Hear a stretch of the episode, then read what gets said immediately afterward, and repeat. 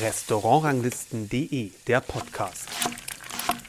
Hallo und herzlich willkommen zum Podcast von Restaurantranglisten.de. Ich bin Kersten Mügge ich freue mich besonders, dass wir heute mal wieder eine Frau zu Gast haben, und zwar Tanja Granditz, die Zwei-Sterne-Köchin aus dem Stucki in Basel. Das Interview dort konnte ich nach einem Lunch im Stucki mit ihr führen. Es war nicht ganz so viel Zeit, deswegen habe ich es auf drei Aspekte beschränkt, nämlich auf das Thema Farben, auf ihr Verständnis von Harmonie, die sie auch optisch auf dem Teller zeigt, indem sie eben Gerichte mit farblichen Harmonien präsentiert. Und dann habe ich mit ihr darüber gesprochen, wie sie ihr Team führt und wie sie sich sieht als eine der wenigen Zwei-Sterne-Köchinnen überhaupt. Jetzt also das Interview mit Tanja Granditz. Nach außen hin kennt man ihre Küche natürlich durch das Thema Farben. Ich würde sagen, es macht die Küche noch viel mehr aus, aber wir fangen trotzdem mal mit dem Thema Farben an, weil es das ist, was die Leute am meisten kennen. Wie ist denn das entstanden, dass Sie Teller ähm, kreieren, Gerichte kreieren, wo die Zutaten aus einem Farbraum kommen. Orange, grün, wie auch immer. Mhm. Ja, also ich mache das schon sehr, sehr lange mit den Farben. Also sicher seit, ja, eigentlich ich bin jetzt zwölf Jahre hier und ich mache es fast von Anfang an. Ich glaube, so elf Jahre mache ich das jetzt und äh, es ist einfach entstanden, weil ich, weil ich finde, dass ein Gericht mit der gleichen Farbe einfach besser zu, wahrzunehmen ist. Es ist besser zu erkennen, man kann es leichter irgendwie fassen. Also wenn ein Teller kommt mit ganz vielen verschiedenen bunten Farben drauf, dann ist man so abgelenkt. Dann denkt man, ja, was ist denn das? Und dann ist grün und dann ist rot und gelb. Und, und wenn alles so in einem Farbton ist, dann ist es einfach so, wie soll ich sagen, so harmonisch natürlich, aber auch ähm, es tritt irgendwie zurück. Also der Geschmack darf eigentlich irgendwie in den Vordergrund treten, weil optisch ist es irgendwie so ganz einfach zu erkennen. Verbinden Sie mit bestimmten Farben auch bestimmte Geschmäcker, Geschmacksräume, sag ich mal? Ähm, nee, eigentlich nicht. nicht. Also mhm. natürlich ist Grün immer das, was frisch ist, was, ähm, was die Kräuter beinhaltet und ähm, aber sonst, nee, ich denke eben, jede Farbe kann auch ganz anders schmecken. Also wir haben auch schon rote Beete Gerichte gemacht, so immer ganz dunkler Bordeaux, ähm, das dann aber trotzdem spritzig war mit irgendeinem speziellen Essig oder so, wo man nicht sagen kann, eben dunkelrot ist jetzt vielleicht irgendwie ganz süß oder schwer oder ähm, ja, man kann dann auch mit dem Geschmack einfach wieder spielen. Gab es einen Moment, einen Auslöser, wo Sie gesagt haben, ich mache das jetzt so oder ähm Nee, ich glaube nicht einen Moment, sondern es war wie so eine Entwicklung. Ich denke mal so ein, ein, Jahr lang. Als ich hier angefangen habe, habe ich schon gewusst, ich habe meinen Stil und ich möchte mich aber in dem immer wieder weiterentwickeln. Äh, mit meiner Gewürze, mit meiner Vorliebe für Kräuter und Aroma. Und, und dann auf einmal kam das so dazu. Es war wie so klar, ich möchte so in dieser Harmonie bleiben von dieser einen Farbe. Auf Ihrer Website sieht man einen so einen, so Zettel, wo die verschiedenen Farben vom Menü so untereinander mhm. auch erkennbar sind. Und sie hatten es auch mal vor einigen Jahren, das kann man auf Video auch ja noch bei YouTube nachsehen, auf der Chefsache mal gezeigt. Mhm. Ähm, so ein Zettel. Gibt es sozusagen so eine Farbendramaturgie im Menü? Ja, die gibt es auf jeden Fall, weil ich möchte natürlich dann in meinem, ähm, bis jetzt war es Zwölfgang-Menü, jetzt mit äh, Corona haben wir es auf acht Gang reduziert, weil man natürlich hier auch die Sperrstunde hatte, dass wir nur bis zwölf ähm, unsere Gäste hier bewirten durften. Und ja, wir werden wahrscheinlich dann bei neun uns irgendwo einpendeln, bei neun Gängen, plus ein kleiner Prädessert und Petit Four und Amisbusch. Und dann ist natürlich klar, in diese neun Gänge sollen nicht irgendwie drei Farben hintereinander dreimal gleich sein. Aber es gibt nicht irgendwie einen Standard, dass ich sage, ich fange immer grün an oder ich fange immer gelb an. Das gibt es überhaupt gar nicht. Ich bin da immer komplett offen, weil ich denke ja auch nicht über die Farbe nach. Also das ist nicht ähm, Sinn und Zweck meiner Menükreation. Also ich denke natürlich über die Grundprodukte nach, denke dann über die ähm, weitere Zutaten nach, die dann irgendwann die Farbe bestimmen. Aber ich denke nicht jetzt in Farbe. Also, Gibt es Farben, die aufeinander folgen dürfen und andere, die nicht aufeinander folgen dürfen? Es alle aufeinander folgen, einfach nicht die gleiche aufeinander. Also mhm. ich würde es blöd finden, wenn zweimal dann grün kommen wird zum Beispiel. Das bedeutet ja letztendlich, wenn Sie ein Gericht kreieren, auch eine gewisse Einschränkung bei der Produktauswahl, weil manche Produkte haben ja eine andere mhm. Farbe, obwohl sie vielleicht vom Geschmack her harmonieren würden, können sie ja mal zumindest dann so offensichtlich nicht verarbeiten. Ja, genau. Aber genau diese Einschränkung ist ja auch das, was mir so Spaß macht. Also mhm. das äh, fördert wirklich meine Kreativität, weil ich meine, die, die Möglichkeiten sind ja fast unbegrenzt an Zutaten. Auch wenn man in der Region bleibt, auch wenn man in der Saison bleibt. Es gibt so viele Zutaten und dann, äh, wenn man sich selber einschränkt durch diese eine Farbe, dann tut es einfach gut. Das, ja, das spornt einen an, einfach nur mal mehr in die Tiefe zu gehen, anders zu denken. Und deshalb ist die Einschränkung für mich wirklich sehr, sehr gut. Wie wichtig ist für Sie so ein Markenzeichen? Das ist ja ein Markenzeichen. Das ist ein Markenzeichen, das ich aber nicht äh, absichtlich kreiert habe, sondern das einfach so entstanden ist. Und das, das ist einfach ein optisches Markenzeichen. Aber ich glaube, andere Sachen sind viel wichtiger. Was mich ausmacht, was mein Team ausmacht, was meine Arbeit, ähm, ja, meine Philosophie ausmacht, die sind viel, viel wichtiger als die Farbe. Aber das ist was, das ist offensichtlich. Und wenn man ein Gericht von mir sieht, dann weiß man, okay, das gehört zu mir. Aber das war jetzt nie irgendwie eine Marketingidee. Nee, so habe ich es auch nicht gemeint. Ja. Aber ich meine, es ist ja, es gibt viele gute Köche hier in der Region, Deutschland, mhm. Schweiz, Frankreich, ja. angrenzender Raum. Ja. Und da muss man sich ja auch ein bisschen abheben. Und es ist ja schön, wenn man ein Markenzeichen für sich gefunden hat, das man auch gerne bedienen kann. Deswegen frage ich, ob das wichtig ist. Ja, natürlich, natürlich. Das ist sehr schön, wenn man sich, äh, wenn man sich auf seine Marke irgendwie, äh, ja, wenn das jeder weiß und jeder erkennt, das ist auf jeden Fall schön. Was mir heute auch aufgefallen ist, und da frage ich jetzt, ob das auch ein Markenzeichen wäre für Sie, bis zum Haupt- oder nicht ganz bis, doch bis zum Hauptgang war außer dem Buttermesser gar kein Messer im Spiel. Mhm. Alle äh, Gänge ähm, waren im Grunde zu löffeln oder leicht mit dem Löffel zu, zu mhm. zerteilen. Mhm. Mit anderen Worten auch sehr kompakt mhm. angerichtet. Ja, genau. Das ist wahrscheinlich auch eine das ist ein, auch, etwas, genau, was Sie verfolgen. Ja. Warum? genau, weil das ist einfach so das, was ich am liebsten esse. Also ich persönlich, ich äh, ich mag schon auch, wenn man ja, ein schönes Stück Fleisch oder so auch schneidet, aber alles andere mag ich wirklich sehr gerne, wenn man es mit einem Löffel, mit einem flachen Löffel, mit einem Gourmetlöffel oder mit einer Gabel einfach so essen kann. Und ich eben genau wie Sie erkannt haben, ich, ich richte das auch so an, einfach in der Mitte, zentriert, dass man auch alles zusammen essen kann. Und nicht, dass man eine Anleitung braucht, eine Straße zu essen, von links oben nach rechts unten oder so, sondern es ist alles zusammen auf dem Teller, es gehört alles zusammen und äh, so soll es auch gegessen werden. Und es ist auch relativ egal, wie viel man wovon genau, gerade drauf hat. Der Löffel genau. soll eigentlich immer funktionieren. Genau, genau, mhm. genau. Und das ist auch so, würde, mhm. ich, ähm, würde ich sagen. Die Komplexität muss ja dann irgendwo anders herkommen. Woher kommt die?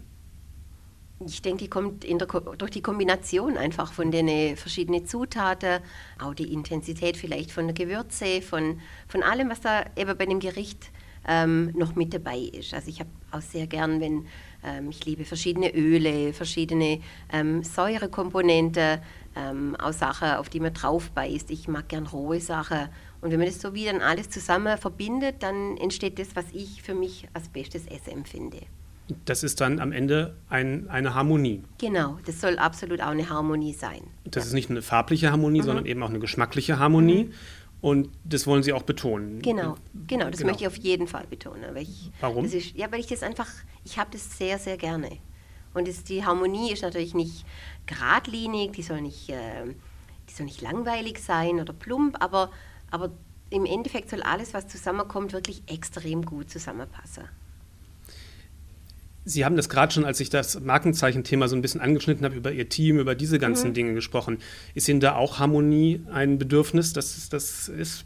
Auf jeden Fall. Also Harmonie ist auch ein, ein Leitfaden in meinem Leben einfach. Also ich glaube einfach, wenn man, wenn man auch mit sich einfach in Harmonie ist und im Reinen ist und zufrieden ist, dann funktioniert alles andere um einen herum auch sehr, sehr gut. Wie erreichen Sie das? Aber das erreiche ich wirklich vor allem durch das, dass ich, dass ich ganz viel mir selber auch Aufmerksamkeit schenke, dass es mir selber sehr, sehr gut geht. Weil ich bin überzeugt davon, dass äh, wenn man selber auf sich selber schaut, durch alles Mögliche, durch, durch gutes Essen, durch äh, genug Bewegung, durch äh, schöne Sachen, mit denen man sich umgibt, mit, mit allem, was einem wirklich gut tut, wenn man das auch erkennen kann, was einem gut tut, wenn man sich selber wirklich pflegt, innen wie außen, dass es einem, dass man dann wirklich so auch alles weitergeben kann, was man möchte. Also ich habe so eine Freude an dem, was ich mache. Ich kann das wirklich auch, glaube extrem gut teilen. Mit meinen Gästen teilen, aber auch mit meinem Team teilen. Und, und ich glaube aber wirklich, das Geheimnis ist, dass man, dass man auch auf sich selber schaut. Weil nur dann, wenn es einem gut geht, kann man auch gute Ideen haben und kann, kann gut sein, kann gute, kann gute Gespräche führen im Team, kann, kann gut kochen es, ich bin eben nicht der Typ, wo denkt, äh, man muss sich komplett aufopfern und abrackern. Und natürlich von außen denken viele Leute, ähm, ja klar, die schafft irgendwie 16 Stunden jeden Tag und mache ich auch meistens, aber das ist in einer absoluten Freude und in einer absoluten Entspanntheit. Also ich, ich bin selten gestresst. Ich bin natürlich schon gestresst. Also ich hatte jetzt auch die Woche jeden Tag Fotoshooting für mein neues Kochbuch, habe nebenher jeden Tag 100 Gäste im Restaurant gehabt. Das sind Tage, die gehen einfach von morgens um sechs bis nachts um zwölf. Und natürlich ist da auch ein Stressfaktor dabei, aber trotzdem ist alles, was ich an so einem Tag dann auch mache, ist, ich mache alles gern. Und es ist alles wirklich so meine absolute Leidenschaft. Das ist ja wahrscheinlich auch, wie man es dann angeht, ob man das jetzt als Stress empfindet mhm. oder ob man die Momente, die es dann in einem langen Tag ja auch mal gibt, wo es ein bisschen ruhiger ist, mhm. dann bewusster wahrnimmt. Genau. Das ist ja auch eine, mehr so eine An Empfindungssache, äh, ja. wie man auch Stress auf sich, an sich herankommen lässt, genau. denke ich mal. Ne? Genau, und auch wie das ganze Umfeld einfach ist der ganze Tag. Also auch deshalb ist mir das Team so wichtig. Das ist mir ähm, unendlich wichtig, weil das ist ja eigentlich auch wie eine Familie. Man ist so viele Stunden am Tag zusammen und da ist es einfach auch wichtig, dass man miteinander lacht, dass man miteinander wirklich äh, einfach eine gute Zeit hat in der Küche und auch Küche und Service zusammen, dass es wirklich harmoniert und dass alle Freude haben an dem, was sie machen. Das ist sehr, sehr wichtig, finde ich. Ist das etwas, was bei Ihnen über die Jahre entstanden ist, der Gedanke, oder haben Sie das schon immer so versucht zu halten? Das war eigentlich schon immer. Also ich habe natürlich auch als, als junger Mensch viele Erfahrungen gemacht mit Küche, in denen es überhaupt gar nicht so war, wo es niemand interessiert hat, wie es dem anderen geht. Also ganz im Gegenteil. Ähm, mir war das schon immer klar, dass ich das so will. Und ich bin ja inzwischen jetzt auch ähm, 20 Jahre eigener Chef und äh, ja, praktiziere das auch schon immer so. Aber auch immer bewusster. Also wirklich so die letzten zwei, drei Jahre, würde ich sagen, ist mir ganz klar geworden, dass das auch mein größter Job ist. Mhm. Natürlich das Kreieren von neuen Sachen, von Gerichten, aber ähm, das ist wirklich das Wichtigste, was ich mache, ist, dass, dass ich diese, diese Harmonie, dieses Zusammen ähm, schaffen kann. Haben Sie dafür auch bestimmte Techniken? Ja, ich glaube, ich glaub, das Wichtigste ist, ähm, also das Wichtigste auch, um ein guter Chef zu sein, ist vor allem auch, dass man zuhört. Weil das ist auch so was, wo wo ich immer wieder gefunden habe, nein, niemand hört mehr am anderen irgendwie zu. Es ist immer nur es von sich selber erzählen, sich selber darstellen, immer nur ich, ich, ich. Und, aber das wirkliche Zuhören ist, ist für mich äh, eine absolute Form von, ja, von, von, wie soll ich sagen, auch von Liebe eigentlich. Also, dass mir jemand zuhört, was er sagt, dass man darüber nachdenkt, dass man eine Antwort gibt und und das finde ich sehr, sehr wichtig. Und dann denke ich natürlich, als Chef ist es extrem wichtig, dass man auch, wie Sie sagte, was Eigenes kreiert. Also eine eigene Handschrift, die man jetzt nicht nur einfach sieht, aber was ganz, ganz Eigenes. Eine eigene Welt auch kreiert mit, äh, mit allem, was einem gefällt, alles, was einem wichtig ist, seine Werte schafft. Und, und auch dann ist es toll für die Leute, mit einem zusammenzuarbeiten. Also ich glaube, Leute committet sich gern zu einer ganz tollen Community eigentlich. Und das muss man aber auch erstmal schaffen und kreieren. Also man kann nicht sagen, hey, hier ist alles toll und äh, kommt doch und bleibt und bleibt Jahre, bleibt Jahrzehnte. Also ich habe viele Mitarbeiter, die sind zwölf Jahre bei mir, eine Mitarbeiterin 14 Jahre und das ist eine wahnsinnig lange Zeit, aber das ist nicht, das fällt einem nicht einfach zu. Man muss schon was Eigenes schaffen, damit die Leute finden, ja, da möchte ich dazugehören. Hm. Zuhören, haben Sie gesagt, mhm. das ist ja etwas, was normalerweise oder was für manche Leute vielleicht danach klingt, als ob das sehr viel Zeit kosten würde. Aber wenn man es richtig macht wahrscheinlich und man dann mhm. die Leute auch gut kennt, ist mhm. es ja was auf die lange Sicht wahrscheinlich eher sogar Zeit sparen kann. Ganz genau. Ist das so genau. bei Ihnen? Das ist so, wirklich, das ist so. Einfach ein offenes Ohr, immer. Und, und dann muss man sich auch nicht stundenlang hinsetzen und Meetings machen und äh, irgendwelche Problemdiskussionen dann führen, sondern wenn man einfach immer wieder zuhört und ja, genau spürt auch, da muss jemand kurz auch was loswerden, es darf auch mal was Privates sein und das ist schon sehr, sehr wichtig. Es ist wirklich so auch was, äh, eine Form auch wirklich von ja, Anerkennung und, und, äh, und auch Wertschätzung einfach. Da das ja normale Menschen hier arbeiten, wird es ja auch mal Konfliktmomente geben. Mhm. Das ist ja logisch. Das ist mhm. überall so, ja. wo dann man mit Harmonie, mit dem Gedanken, ich will nicht sagen, nicht vielleicht auch irgendwie weiterkommt, aber irgendwann auch mal sagen muss als Chef bestimmte Dinge, das muss jetzt so oder soll jetzt natürlich, so und so laufen, wie ich, das, wie ich das möchte. Wie, wie handeln Sie das? Das handle ich, glaube auch einfach mit, mit meiner Art, mit meiner Erfahrung und ich meine auch mit Harmonie nicht, ähm, dass man Sachen auch nicht aussprechen darf. Also es darf Konflikte geben. Und jeder Konflikt, ähm, der entsteht beim Arbeiten, der ist wichtig, der bringt einen auch weiter, auch Fehler bringen einen weiter. Ich bin nicht Harmonie bedürftig und süchtig zum sagen, ich mache Auge zu und Hauptsache alles ist irgendwie gut. Nee, nee, aber es soll dann am Ende vom Tag soll es dann einfach wieder rund sein und es soll Lösungen geben für Probleme und wenn man ganz genau schaut und ähm, die richtigen Leute auch um sich hat, dann kann man auch zusammen Probleme einfach lösen. Wollte ich gerade sagen, wahrscheinlich, wenn die Grundstruktur stimmt, die stimmt dann genau. kann man auch mal streiten oder genau. Konflikte genau. haben und mhm. dann ist das alles auch halb so wild wahrscheinlich. Genau, mhm. genau, genau. Und auch, auch das Bewusstsein, dass wenn man auch verschiedener Meinung ist, dass dann auch die Welt nicht davon untergeht und dass, dass wirklich auch für alles ähm, ja, für alles, das es zu lösen und zu besprechen gibt, da, da gibt es einfach immer, da, da gibt es ein Patentrezept dafür und das, das finden wir dann auch zusammen raus und das ist immer wieder schön. Sie sind eine der wenigen erfolgreichen Frauen in dem Metier äh, der Sterneköche ähm, im deutschsprachigen Raum. Äh, fühlt Sie jetzt irgendeinen besonderen Stolz oder ist Ihnen das eigentlich gar nicht so ein wichtiges Thema? Also mir war das jahrelang eigentlich gar kein wichtiges Thema, weil ich immer, immer wieder darauf angesprochen wurde und warum das eigentlich so ist. Und ich ja auch keine Ahnung habe, warum das so ist. Es, es gibt viele mögliche Gründe von über Familienplanung, über rauer Umgangston, über alles, alles Mögliche. Aber ich meine, die Gastronomie ist ja nicht... Äh, ein Einzelfall. Es ist ja. ja überall so. Also es ist an jeder Universität so. Der Großteil der, Studenten, der Studierenden sind Frauen und nachher ist ein ganz kleiner Bruchteil ist dann ein Professor und so ist es einfach überall in der Gesellschaft. Leider nur nach wie vor. Und da ist natürlich die Gastronomie mit ihrer ähm, familienfeindlichen Arbeitszeiten, sage ich jetzt mal, warum soll es da dann besser sein als im Rest ähm, von, von unserer Gesellschaft? Also es ja. geht ja gar nicht. Und ähm, es ist einfach so, ich, ich sehe auch, dass sich es momentan äh, äh, anders entwickelt, dass viel mehr Frauen auch nach vorn kommen und und trotzdem, es ist Fakt, es sind ganz, ganz wenig Frauen. Und ich habe immer gesagt, ja, mir ist es egal, weil ich möchte nicht als Frau beurteilt werden oder ich bin einfach ein Mensch, so wie ich bin. Ich koche so, wie ich bin und ich bin, wie ich bin. Und habe aber jetzt in den letzten Jahren wirklich festgestellt, dass es mich doch stolz macht, weil ich für ganz viele junge Frauen ein Vorbild bin. Ja. Und das finde ich wahnsinnig wichtig, weil ich selber hätte, glaube ich, auch gerne eine Frau gehabt als Vorbild, wo ich sagen kann, oh ja, klar, die, die hat es geschafft und die hat auch, ähm, die hat auch Kinder zum Beispiel oder ähm, die macht auch noch andere Sachen und die kriegt das alles auf Reihe und eigentlich äh, bin ich wirklich äh, mir dessen sehr, sehr bewusst, dass es sehr wichtig ist, dass es erfolgreiche, starke Frauen gibt in jeder Branche. Und dass ich jetzt eine hier bin in, in der Sternegastronomie, das ist schon wirklich toll. Ja, das ist, wie Sie sagen, ich glaube auch die Vorbildfunktion ist extrem wichtig ja. und unabhängig, wie man selber da zu dem Thema, mhm, genau. ähm, zu dem Thema mhm. steht, mhm. das muss man einfach, glaube ich, sehen, gerade in der jetzigen Zeit, wo auch Strukturen sich da aufbrechen ja.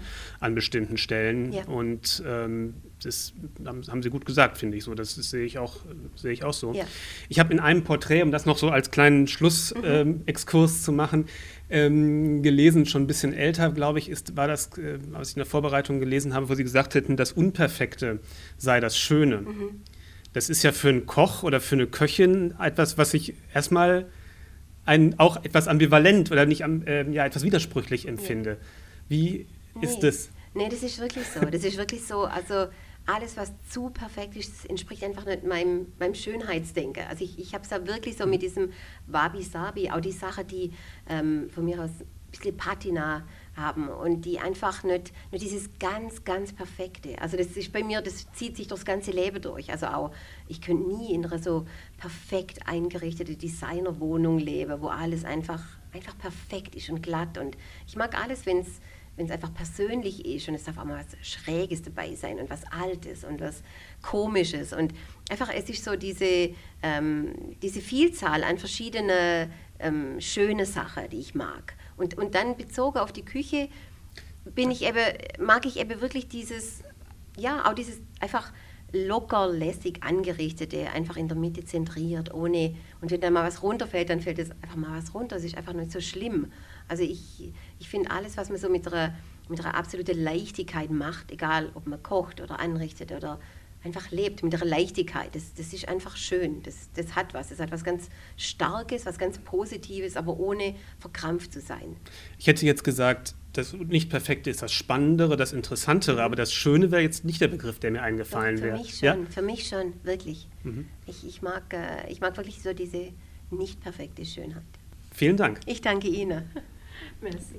Das war das Interview mit Tanja Granditz. Ich hoffe, es hat euch Spaß gemacht zuzuhören und ihr freut euch schon auf die nächste Folge, denn die erscheint in zwei Wochen und wenn ihr den Podcast abonniert, dann kommt sie ganz automatisch zu euch. Bis dahin sage ich Tschüss.